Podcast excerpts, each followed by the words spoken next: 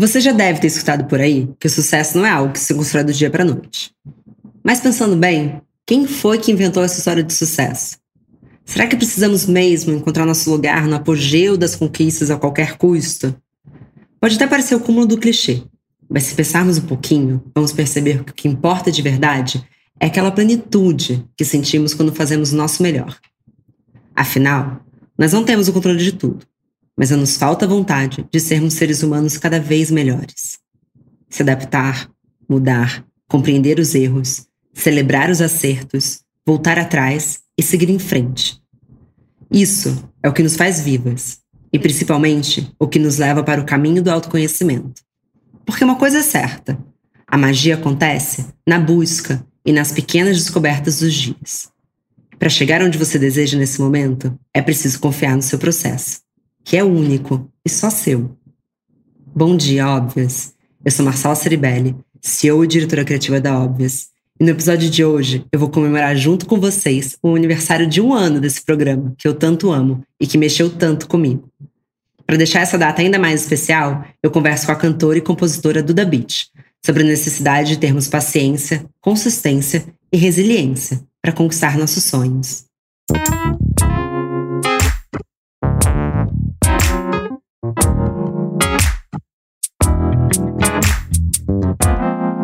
Bom dia, óbvias. Duda, obrigada pelo seu tempo, por ter topado participar. Esse é o nosso episódio de um ano. É um aniversário. Que, que demais. Poxa, muito obrigada. A Óbvios faz parte da minha história muito fortemente, então é uma honra para mim estar aqui.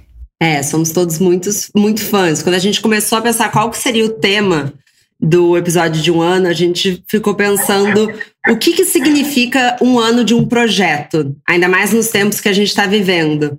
E esse, esse tema assim, de confiar no seu processo, e eu fiquei pensando, cara, a Duda é uma amiga minha que eu acompanhei um pouco do processo. Eu acho muito foda onde você chegou. Então, acho que você fez todo sentido de ser convidada. Então, com isso, queria que você dividisse um pouco dessa jornada do Dinha. Sei que você já falou sobre isso várias vezes, mas como que é a sua visão sobre o processo? Tá, então, vou começar acho que do início, assim, né? Quando eu comecei a ter os insights sobre fazer música, né? Quando eu decidi fazer música de fato, assim. É, no início era uma coisa que me assustava muito, porque é, eu via a maioria dos meus amigos na música, né? E eu sei o quanto é, é sofrido, né? Assim. É, o quanto é difícil, assim, né? Ainda mais para músicos independentes, é, acho que é ainda mais difícil. Então eu acho que é, começou daí essa confiança em mim, assim, em me arriscar nessa profissão, né? Eu, no início, achei que era muito tarde, porque eu tava entrando nisso com 28 anos. É, e a maioria das meninas que fazem sucesso hoje tem 20, 25. O que é uma loucura, né? É uma loucura, né? E eu tava entrando no mundo da música com 28 anos e eu ficava, meu Deus, será que eu tô muito velha? claro que não, óbvio que não. mas assim, é, a confiança veio, óbvio, no início, mas também veio muitos questionamentos, né? Se eu ia conseguir, se, se eu ia chegar onde eu queria, se ia dar certo, se as pessoas iam gostar da música. Acho que tudo isso é, faz a gente se tremer um pouco por dentro, assim. E, enfim, e a minha sorte é que eu tinha o Tomás do meu lado nesse início do processo, assim, né? O Tomás é meu produtor e, enfim, ele era meu amigo já antes e acabou, a gente acabou ficando junto. Hoje em dia somos namorados, já vamos fazer três anos juntos. Mas foi muito importante ter ele do meu lado porque ele me trazia muito pra realidade também, sabe? É, eu, eu sou Libra com Aquário, então eu vou, assim, todas as expectativas do mundo falava, não, e aí eu vou fazer um disco e eu vou fazer muito sucesso. Aí eu tô mais calma.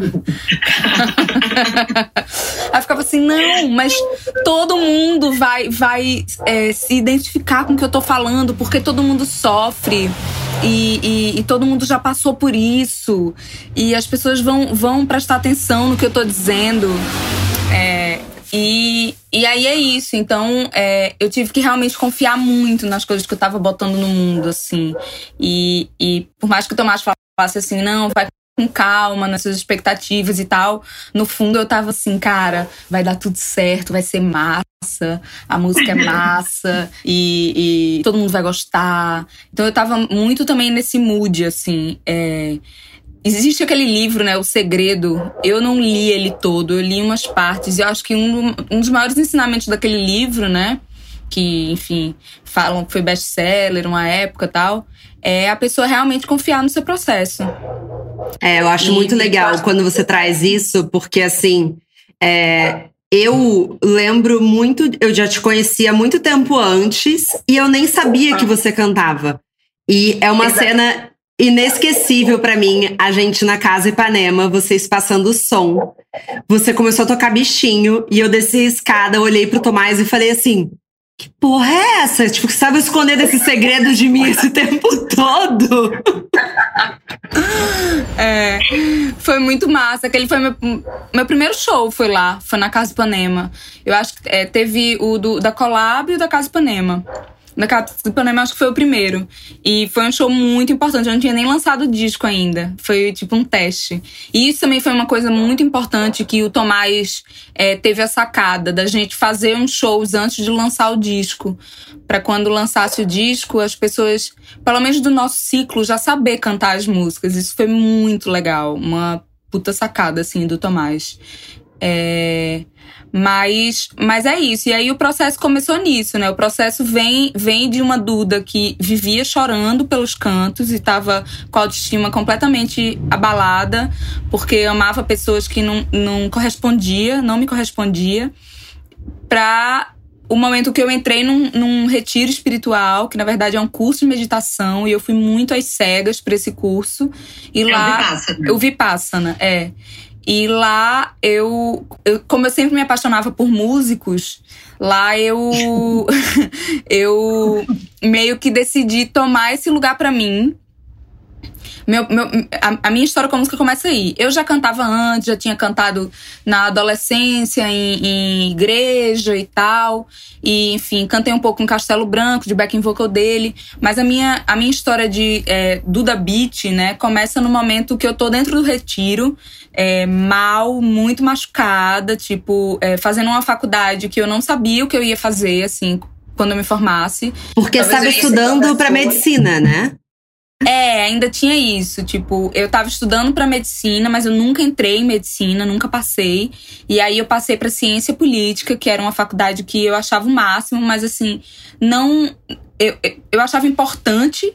Eu, eu me lembro que todas as vezes que eu tava dentro da sala de aula de CP, eu ficava muito orgulhosa de ter de estar tá fazendo uma faculdade federal e de estar tá fazendo um curso é, muito. que eu acho que todo mundo deveria fazer, porque nossas relações são políticas. Qualquer relação que a gente tem é, de, de marido de mulher, de amigo, enfim, é, são relações políticas. Eu achava aquilo ali muito, muito incrível, porque era uma coisa que só, só pertencia a mim, assim, sabe? Tipo, era mérito meu estar tá ali.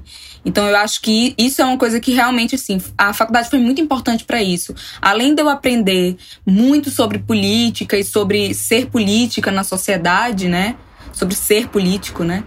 é, eu foi ali que a minha autoestima aumentou um pouco, mas eu ainda estava muito abalada na questão amorosa. Então, eu me lembro que eu estava no quarto, indo pro quarto período da faculdade. E aí uma grande amiga minha, Ana Alexandrino, falou assim: ó, eu fiz esse é, curso de meditação e mudou a minha vida. E se eu fosse você, eu faria. Eu falei, ok. E eu fui muito às cegas, sabe? Tipo, é, eu sabia que eu ia ter que ficar em silêncio e que eu ia comer é, nada de carne, né? Tudo vegetariano. Mas é, quando você tá lá, você entende o propósito daquilo tudo, dos 10 dias de silêncio, por que, que aquilo. É, por que, que tem que ser os 10 dias, por que é, das coisas. A gente vai aprendendo as, as, respirações da meditação e na última parte você aprende a última, a última meditação, né? A última respiração. Então, assim, foi uma coisa que foi se abrindo ali para mim. E ali no meio daquele processo, né? É, eu, eu me lembro que eu tive um, uma noite terrível. Tive muitos sonhos, assim, sonhei com coisas que eu nem lembrava. Porque também tem isso, né? Tipo, lá você fica é, muito. Você limpa tanto a sua mente que você começa a lembrar de coisas de, da infância que você nem lembrava, assim. E aí eu me lembrei de um, de uma, de um episódio que eu tinha, sei lá, uns oito anos de idade. E eu, meu pai tinha, a gente tava, meu pai tava com dívidas, ele teve que vender a fazenda dele. E eu lembro que foi muito triste pro meu pai perder aquela fazenda. E eu entrei em casa, ele tava desenhando num papel a próxima fazenda que ele ia ter. E eu me lembro que eu me emocionei muito com aquilo. E aí eu, eu vi o meu pai desenhando, ele falando: Olha, filha, aqui vai ser seu quarto, aqui vai ser não sei o quê. E aí eu, eu me lembro que eu me emocionei muito e eu fui pro banheiro chorar. Isso realmente aconteceu, só que eu não lembrava. E aí, quando eu cheguei no banheiro para chorar, porque o meu pai estava extremamente arrasado, porque ele não tinha a parada dele, eu pensei assim, meu Deus, eu preciso ter uma profissão que me dê dinheiro. Qual é a profissão que eu vou ter que vai ter que, que eu vou me dar dinheiro? Aí veio médica na minha cabeça. Eu falei, vou ser médica, porque com a medicina, é, normalmente médico, né, assim, para criança, médico é bem sucedido, médico, advogado, essas coisas. Eu vou conseguir o dinheiro da fazenda do meu pai, vou conseguir dar a fazenda para ele. E eu encasquetei com a história de medicina.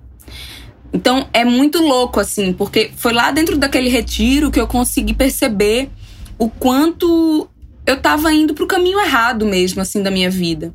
Mas você não lembrava que isso estava no seu inconsciente. Você resgatou isso no seu inconsciente e entendeu da onde que vinha a missão medicina.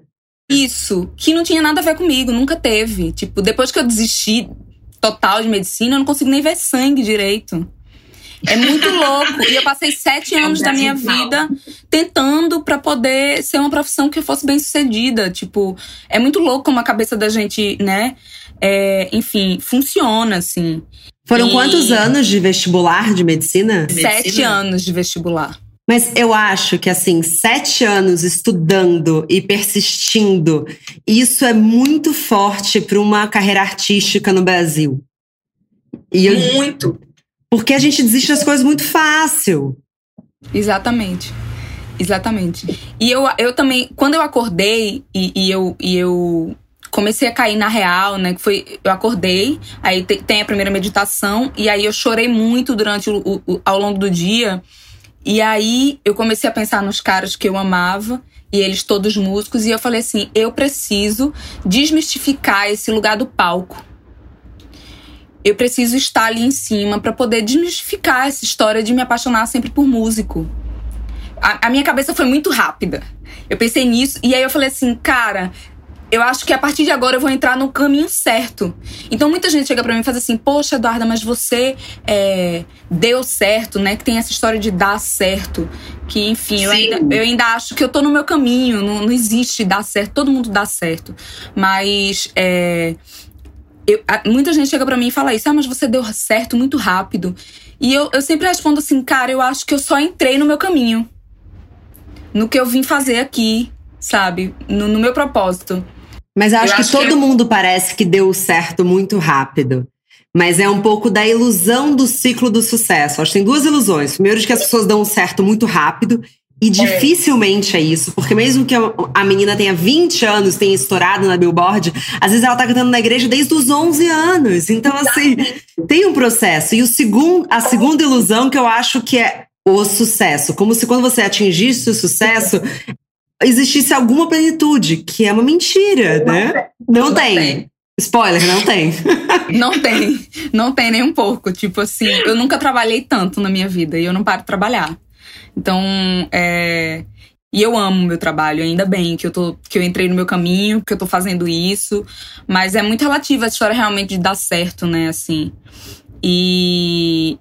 E eu acho, eu, eu sinceramente acho que no final das contas eu entrei na carreira de cantora desde os 18 anos eu tô nessa carreira, porque foi quando eu comecei a sofrer pelo primeiro cara que eu era apaixonada. Porque isso fez parte da minha carreira de cantora, entendeu? Então, na verdade, se você parar pra pensar direito, eu sofri pra caramba pra chegar aonde eu tô, né? E ainda nem cheguei aonde eu quero chegar.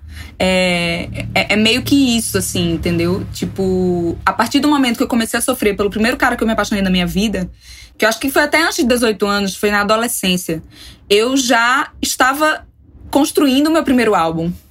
Porque meu primeiro álbum fala sobre isso, né? Isso foi quando? Quando, quando eu me. Pela primeira vez? É, você tava, tipo, na faculdade, você era uma menina. Menina. Não, muito antes.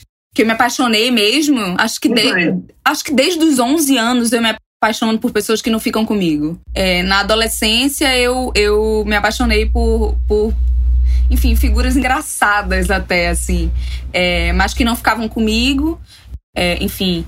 E o tempo foi passando, eu vim pro Rio e aí eu, eu, eu me apaixonei muito, muito, muito profundamente por um músico, que foi, entrou a história da música. E, Lembro. E ele não, não, fica, não me correspondia. Passei. O mesmo tempo que eu passei tentando medicina, eu passei tentando namorar esse cara. Sete anos.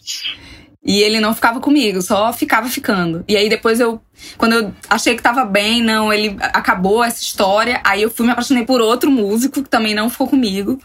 Então, eu acho que eu acho que a minha carreira começou aí. Porque foi isso que me deu combustível para escrever o disco que eu escrevi, entendeu? Quando você fala que na, no Vipassana você al, alcançou uma autoestima e um amor próprio, está muito conectado também com se apaixonar com pessoas é, que, não, que não querem te dar o que você quer delas, né?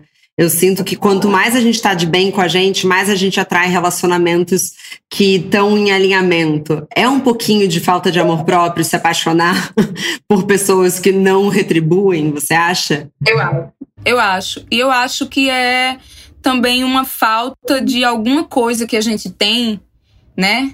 É falta de amor próprio. É a falta de alguma coisa que a gente tem que a gente vê no outro.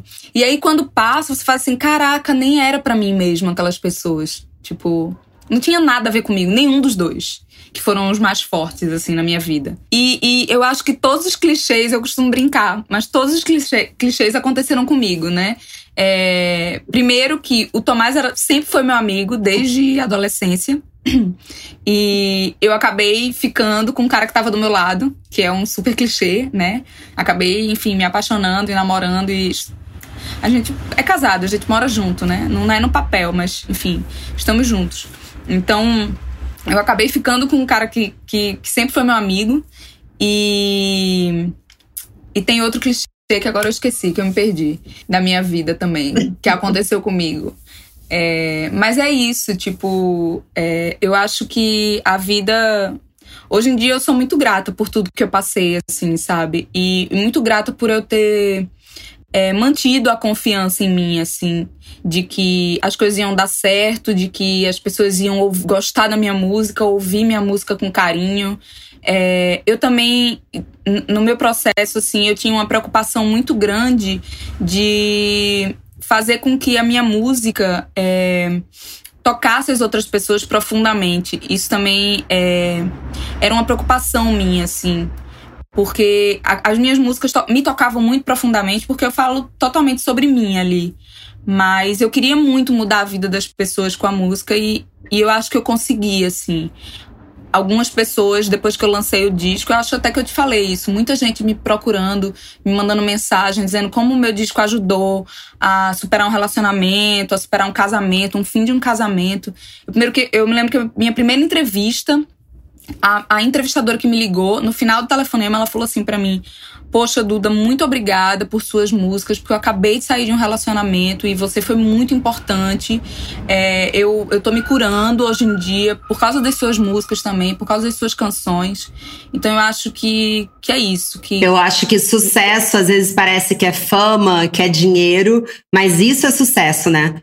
Com Bom Dia Óbvias, eu também recebo retornos que eu fico assim, abismada das pessoas. E aí você fala, cara, isso é sucesso. Eu toquei a vida de uma pessoa, com a, e ainda mais que é, é a questão da fala, né? Você fala, não, isso é, é sucesso. Aí o outro dia você pode estar meio derrubada, mas tem um, aquele. Não tem um, pequenos momentos que você fala, caraca, é isso, que foda, que foda que eu aturei as, as, partes chatas, que foda que eu persisti, porque nesses 20 minutos eu vou, eu tô me sentindo muito vitoriosa.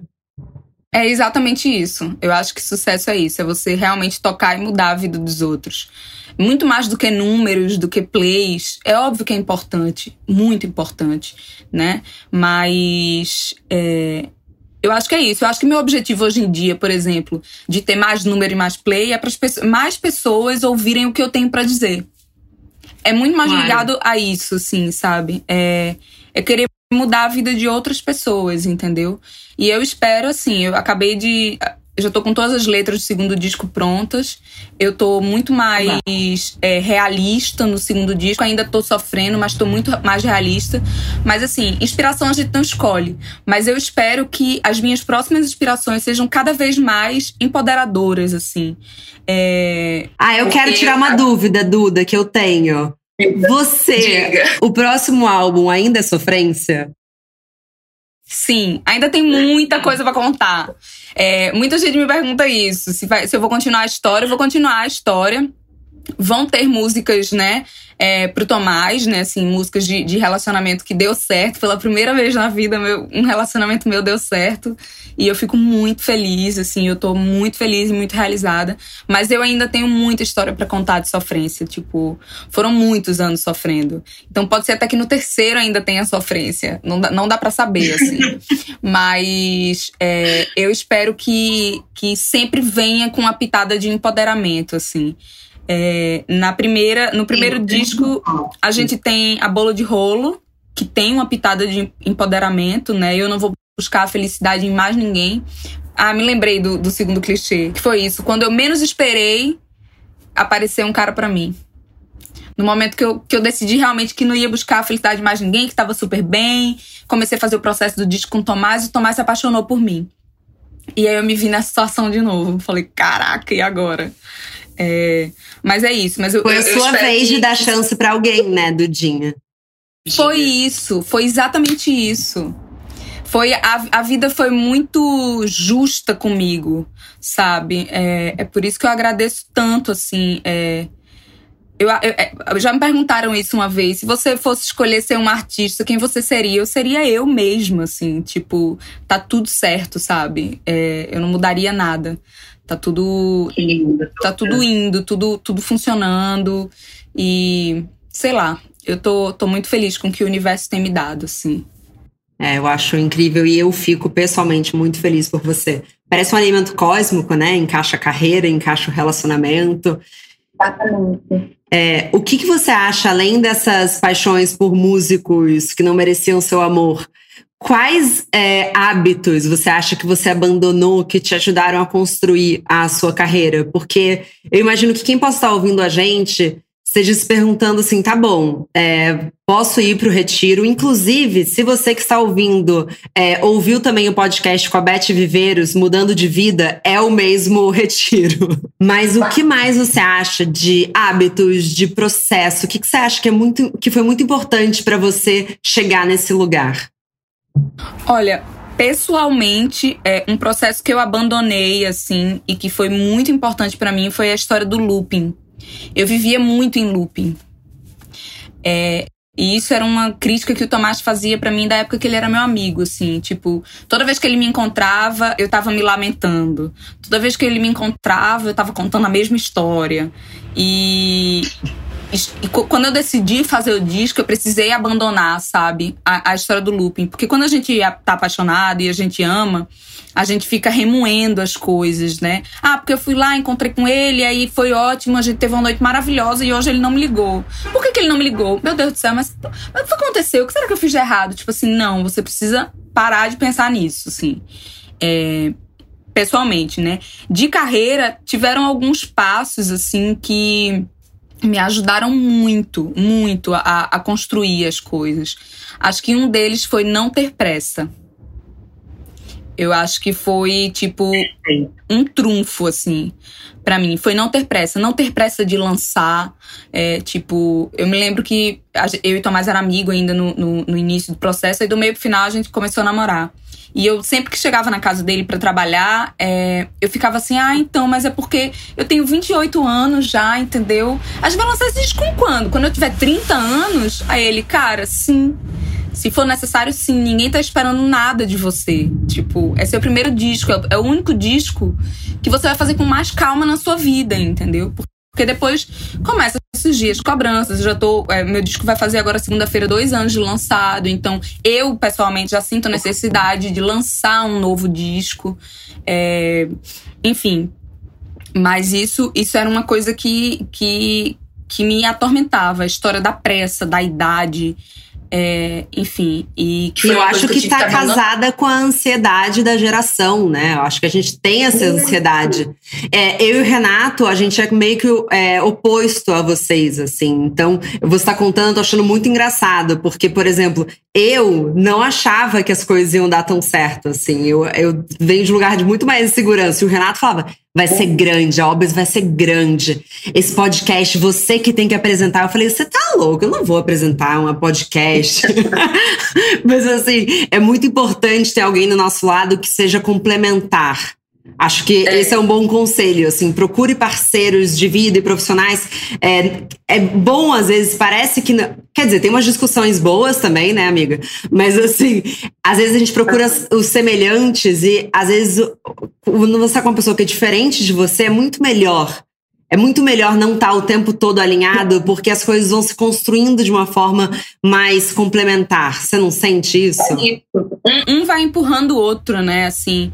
É, quem tem muita expectativa, o outro dá uma freada. É, quem tem muita pressa, o outro dá uma freada. Eu acho que é muito assim, entendeu? É, é, é muito importante. Eu e Tomás, nós somos de signos complementares. É, eu sou libriana, ele é ariano, né? Então é, é um relacionamento muito legal, muito estável. Mas ele né? tem ele um ascendente em água, não tem? Quem? Ele? Eu acho, é. que, eu acho que ele é Ares. Ele vai brigar comigo, que eu não sei. Mas eu acho que é Ares com gêmeos. Não é peixes? Eu, hum, eu lembrava de alguma sensibilidade aí. Pode ter, pode ter alguma coisa de, de peixe, de escorpião. Alguma coisa assim. Tá. É, mas, mas, vocês são complementares. É, a gente é complementar. É, a gente é complementar na lua, ele falou para mim. Então pode ser que a gente descubra agora, porque minha lua é em touro. Então a dele é escorpião. É escorpião. Ele, a gente ia complementar na lua e no signo. É, eu e, e Renata, a gente ia complementar no ascendente. Ótimo.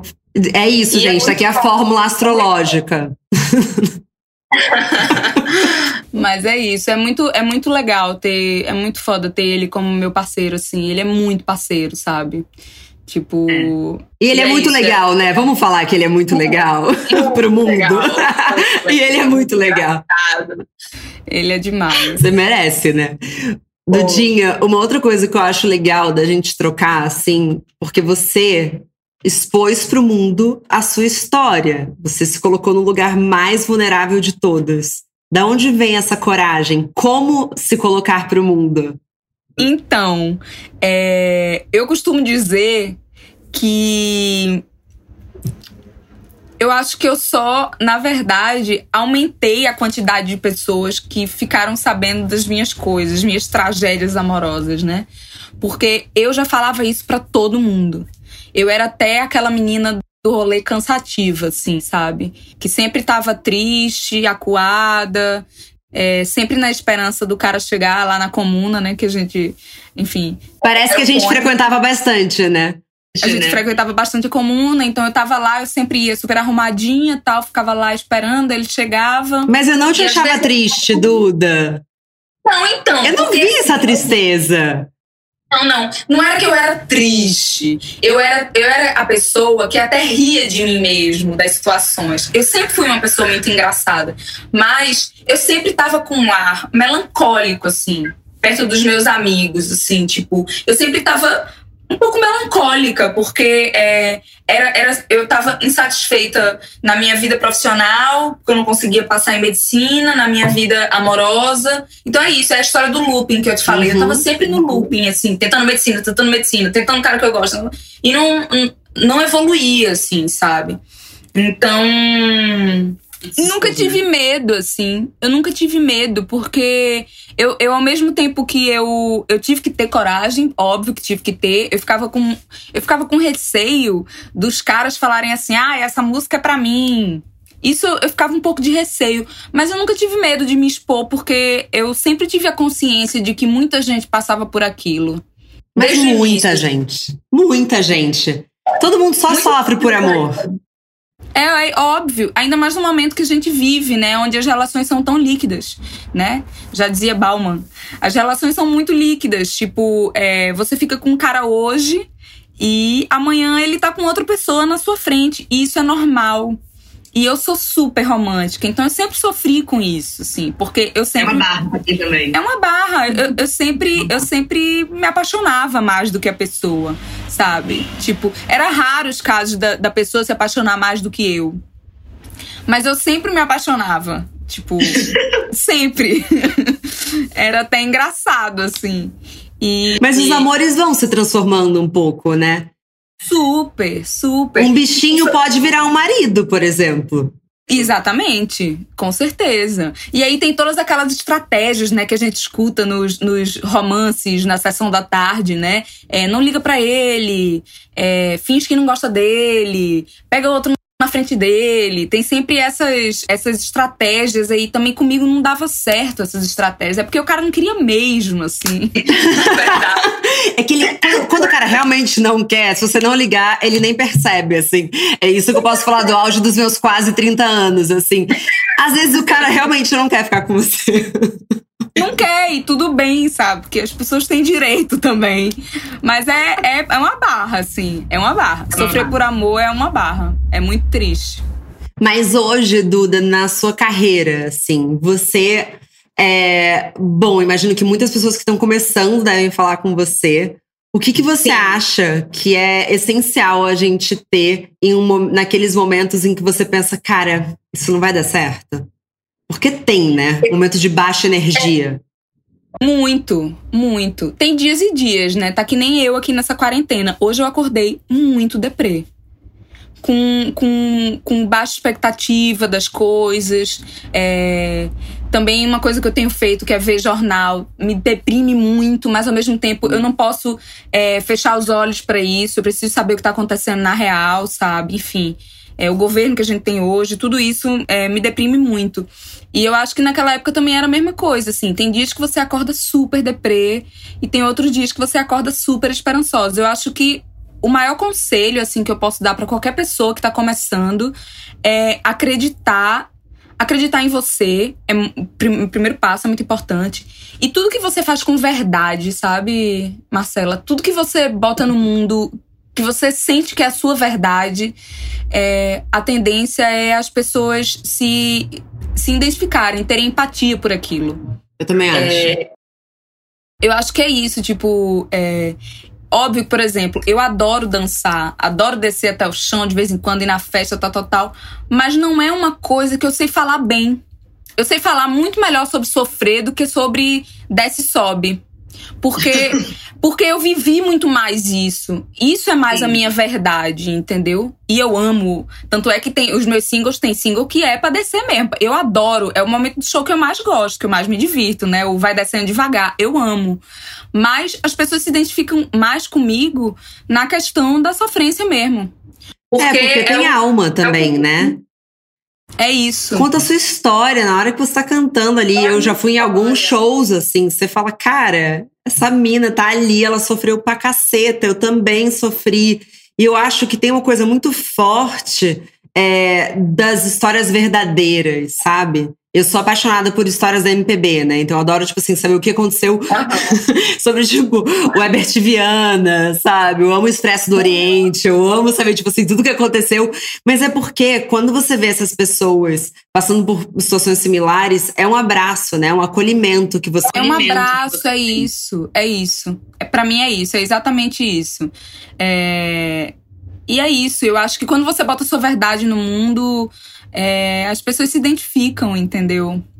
Não sei, eu acho que é o maior conselho que eu posso dar é, é você você fazer com verdade as coisas que você acredita, que aí as coisas fluem, sabe? Você é tem você tem algum ritual que você faça quando você tá naqueles dias que não, ah, você acha que, enfim, não vai dar certo? Tem alguma coisa que você faça que seja infalível? Olha, hoje, por exemplo, eu eu me entreguei. Eu acho que é importante você se entregar. Não por um mês, né? Aí vai ter um momento que você vai ter que botar um prazo dentro de vocês assim, não, eu preciso melhorar hoje. Hoje eu preciso acordar, levantar a cabeça e ficar bem. Mas é, hoje, hoje eu, eu me permiti ficar triste, porque a gente tá vivendo um mundo tão louco, né? Um, uma situação que a gente nunca imaginou viver.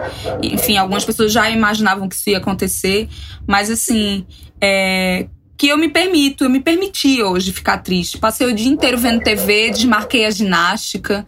Eu também acho que é isso.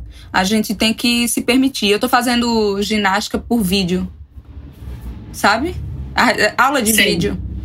Aí eu falei, não, eu não, não vou fazer hoje. Hoje eu não vou fazer, amanhã eu faço. Hoje eu não tô bem, não tô feliz, sabe? Eu acho que é reconhecer, então, né? Todo dia que eu tô é meio mal, que eu, que eu assumo, eu coloco uma plaquinha nele. Hoje eu não estou bem. E é, tão, é, é um alívio, porque você fica lutando contra não estar bem. Não, entrega. E fica até mais leve. Eu... Óbvio, eu, eu agora tô muito mais leve hoje de noite. Tipo, para bater o papo aqui, eu tô muito mais leve, porque eu falei assim: não, eu não tô bem, eu preciso de silêncio. Eu fiquei em silêncio. Eu peguei o meu. Eu fui no. A última vez que eu viajei, eu fui no Museu do Van Gogh e comprei aqueles negócios de desenhar, de pintar do Van Gogh. Então eu fico achando que eu sou Van Gogh aqui. Aí eu fico pintando os desenhos de Van Gogh. E aí hoje eu acordei, fiquei pintando o desenho de Van Gogh, silêncio. Depois liguei a TV, fiquei vendo TV, as coisas que eu queria ver. E eu acho que é muito importante é, é, essa história também de se permitir, assim. É, e um pouco de desconexão também, ainda mais no lugar que você tá da internet, de mensagem, né? Sim, dar uma desconectada é bom também. Falar, não, eu vou ficar na, no. Eu venho para esse quarto aqui. Enfim, tem o meu quarto com o Tomás, tem o estúdio aqui em casa, que é onde a gente trabalha. E eu fiz um quartinho aqui para mim, onde eu boto minhas roupas, minhas coisas, a TV. E é o meu quartinho, assim, que eu venho, eu pinto, eu, enfim, é, penso, choro. E aí eu vim pra cá e fiquei quietinha aqui, sabe? Fazer. Acho que o silêncio, quando você tá triste, é muito importante também. Pensar. E para superar a tristeza, a maior dica que eu posso dar é fazer planos, assim. É fazer planos para si. Tipo, foi, era uma coisa que me ajudava muito quando eu tava sofrendo de amor. É, toda vez que eu tava aos prantos, eu falava assim: não, amanhã eu vou acordar, vou trabalhar, é, no final do ano eu vou juntar dinheiro, vou conseguir fazer aquela viagem, e, enfim, é, vou, vou tentar perseguir algum objetivo, sabe? Ou pequenos objetivos. Não, eu tô triste hoje, mas no final de semana eu vou encontrar meus amigos, eu vou tomar uma cerveja com eles, eu vou rir um pouco, bater um papo, ir no cinema. Então, acho que é fazer planos, assim, é, tira a gente um pouco da, da tristeza. É, eu acho importante a gente, quando coloca projeto para o mundo, é, assumir que a gente perdeu o controle sobre as coisas. Porque eu acho que muito do medo de colocar as suas coisas para o mundo, e eu estou falando assim, desde um mestrado de medicina até um álbum pop, até um podcast, é do quanto a gente tem medo das pessoas não gostarem. É, um Sim. exercício que para mim faz muito sentido é falar assim, Marcela, você não controla isso vai fazer outra coisa. Não controla mesmo. Não tem como controlar nada, assim. Tipo, é. É isso. Por mais que eu tivesse a confiança lá no início de que todo mundo ia se identificar, eu não sabia quantas pessoas iam se identificar, é, como que ia ser o meu público. Eu não sabia nada disso. É uma coisa que vai vindo, né? Assim, é, realmente não dá para controlar. Tem que entregar. É, definitivamente, sim é um clichêzinho, mas é de fato um feito é melhor que perfeito, né? Então, assim, Sim. é muito importante você jogar as coisas pro mundo.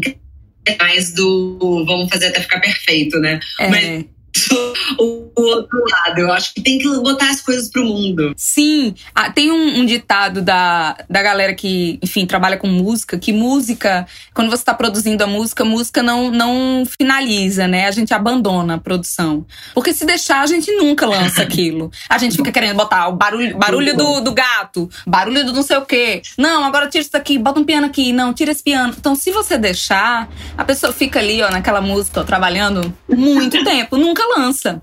Então é isso, tem que dar uma abandonada, assim, no, nas coisas e confiar. É muito isso, assim. Dudinha, é muito bom falar com você. Nossa, eu tava com saudade. Muito Eu também. Não vejo a hora de ir aí agarrar esses cachorros. Por favor, venha. Pedimos uma Exato. comida, eu vou amar terminar tudo isso aí, a gente vai se encontrar de novo e o abraço vai ser até mais gostoso, né? É. Tá todo mundo tão é. carente aí nas suas casas. Eu, fico, eu chego a ficar emocionada, assim, porque eu tenho a sorte de estar de tá confinada com, com o Tomás, né? que eu consigo abraçar todo dia, beijar, mas tem muita gente que tá sozinha, confinada, e, e deve ser uma solidão horrível, né? Assim, é, estar sozinha. Então, para todas essas pessoas, eu desejo que vocês façam um vídeo chamada com seus amigos, é, ocupem suas cabeças, assim, com coisas que vocês gostam. É, para mim, desenhar ajuda, mas sei lá, vai que, enfim, fazer ginástica ou cozinhar. Tem muita gente que tá se descobrindo aí cozinheiro nessa quarentena, né? E bom, já que você falou do Vipassana, é, eu nunca fui ao Vipassana, mas eu estudo um pouco o trabalho da monja Kankyo Tanie. E ela fala do poder do silêncio. Inclusive, ela tem um livro chamado A Magia do Silêncio. E nesse livro, que é super curtinho, já que ninguém está podendo ir para retiros agora, ela fala como você pode fazer dentro da sua casa pequenos retiros de silêncio. Então, é demais. É demais. Então, eu acho que é, fica uma dica de leitura, porque é, é um momento de solidão, mas na solidão nasce muita coisa. Então pode ser uma oportunidade, fazer um mini vipassana na sua casa. É isso. Silêncio, respiração. É isso. O curso é isso. É você meditar, respirar, aprender a respirar direito e ficar em silêncio. É muito importante, gente, ficar em silêncio. Vem muita coisa na cabeça boa, assim. Você não Quando pode nem escrever lá? Não pode escrever não pode escrever nada, assim. Tipo, eu tinha ideias e eu não podia escrever. Nossa, isso você... é uma barra. É uma barra. Assim que você entra, você deixa seu celular, caneta, tudo que você tiver lá na mala, você tem que deixar. Porque é isso. É um mergulho em si, né? É um mergulho profundo, assim, na sua cabeça.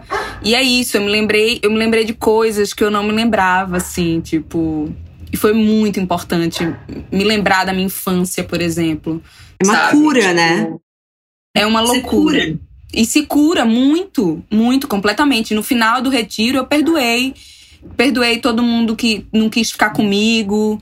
Perdoei, perdo me perdoei, sabe? Eu acho que foi o, o momento auge, assim, também lá dentro. É você se perdoar de, de, de tudo, assim, de ter. Eu achava muito que eu tava perdendo tempo em ter ficado sete anos tentando medicina, só que não, as coisas aconteceram no tempo certo, sabe? Aprendi muito também fazendo os cursinhos, enfim, fazendo as coisas. Então, é, eu recomendo todo mundo aí no Vipassana. É uma experiência, assim, enriquecedora, transformadora. É, foi muito bom para mim. Muito, muito, muito. Toda é, vez que você fala, eu quero sair correndo para esse retiro. É, toda vez que abre as inscrições, você tem, que, você tem que ir no site, né? Ver lá quando vai abrir a próxima inscrição, botar um despertador e meia-noite você tem que entrar e se inscrever para conseguir entrar. Porque é difícil, é concorrido. É, Acho que eu ia ficar aflita, na verdade, de não agradecer as pessoas, mas eu, eu, eu supero isso. É isso, tipo, não, não pode nem se olhar muito, na verdade. É. Às vezes eu via alguém chorando e dava maior vontade de ir lá abraçar e consolar, mas não pode. Você tem que deixar o processo da pessoa ali. É super importante. Bom, Dudinha, muito obrigada. Muito obrigada a vocês. Eu adorei estar aqui batendo esse papo. Espero que, enfim, é, ele inspire confiança aí nas pessoas também, né? Tudo que a gente falou aqui. Com e é certeza. É e você trouxe coisas tão fortes que eu acho assim, é, tem, são pensamentos tão comuns, né? De assim, será que tá, tá será que tá tarde demais para eu tentar? É, já recebi muito não. Será que uma hora vem o sim? Então, assim, você só tem a agregar a vida das pessoas. E, enfim, Duda, eu tenho muito orgulho de você. É demais, assim, sua trajetória, amiga. Você é muito foda. Muito obrigada. Muito obrigada. Eu também tenho muito orgulho de você, viu? Da Óbvios, tudo. Acho muito massa. Parabéns por tudo, por esse podcast, é, pelo seu a página no Instagram, tudo que vocês passam de ensinamento, de empoderamento feminino é muito importante. As mulheres cada vez mais precisam se empoderar. A gente é foda, entendeu? É, é isso. Se amar do jeito que é. Eu acho que a Óbvios trata disso muito bem, assim. Então, eu só tenho a agradecer aí também por esse serviço que você faz para a humanidade. Ave, amiga, assim eu vou chorar. Obrigada. A gente já tá em quarentena. Não choramos. Não, choramos. Né? Hoje não teve choro. Muito obrigada também a você que nos escutou até aqui. Mas nossa conversa não tem fim. Continuamos semanalmente nossa newsletter, que você pode se inscrever no www.obvious.cc, no Instagram, arroba e com comentários e sugestões sempre com carinho no bomdia.obvious.cc. Bom dia, Óbvias!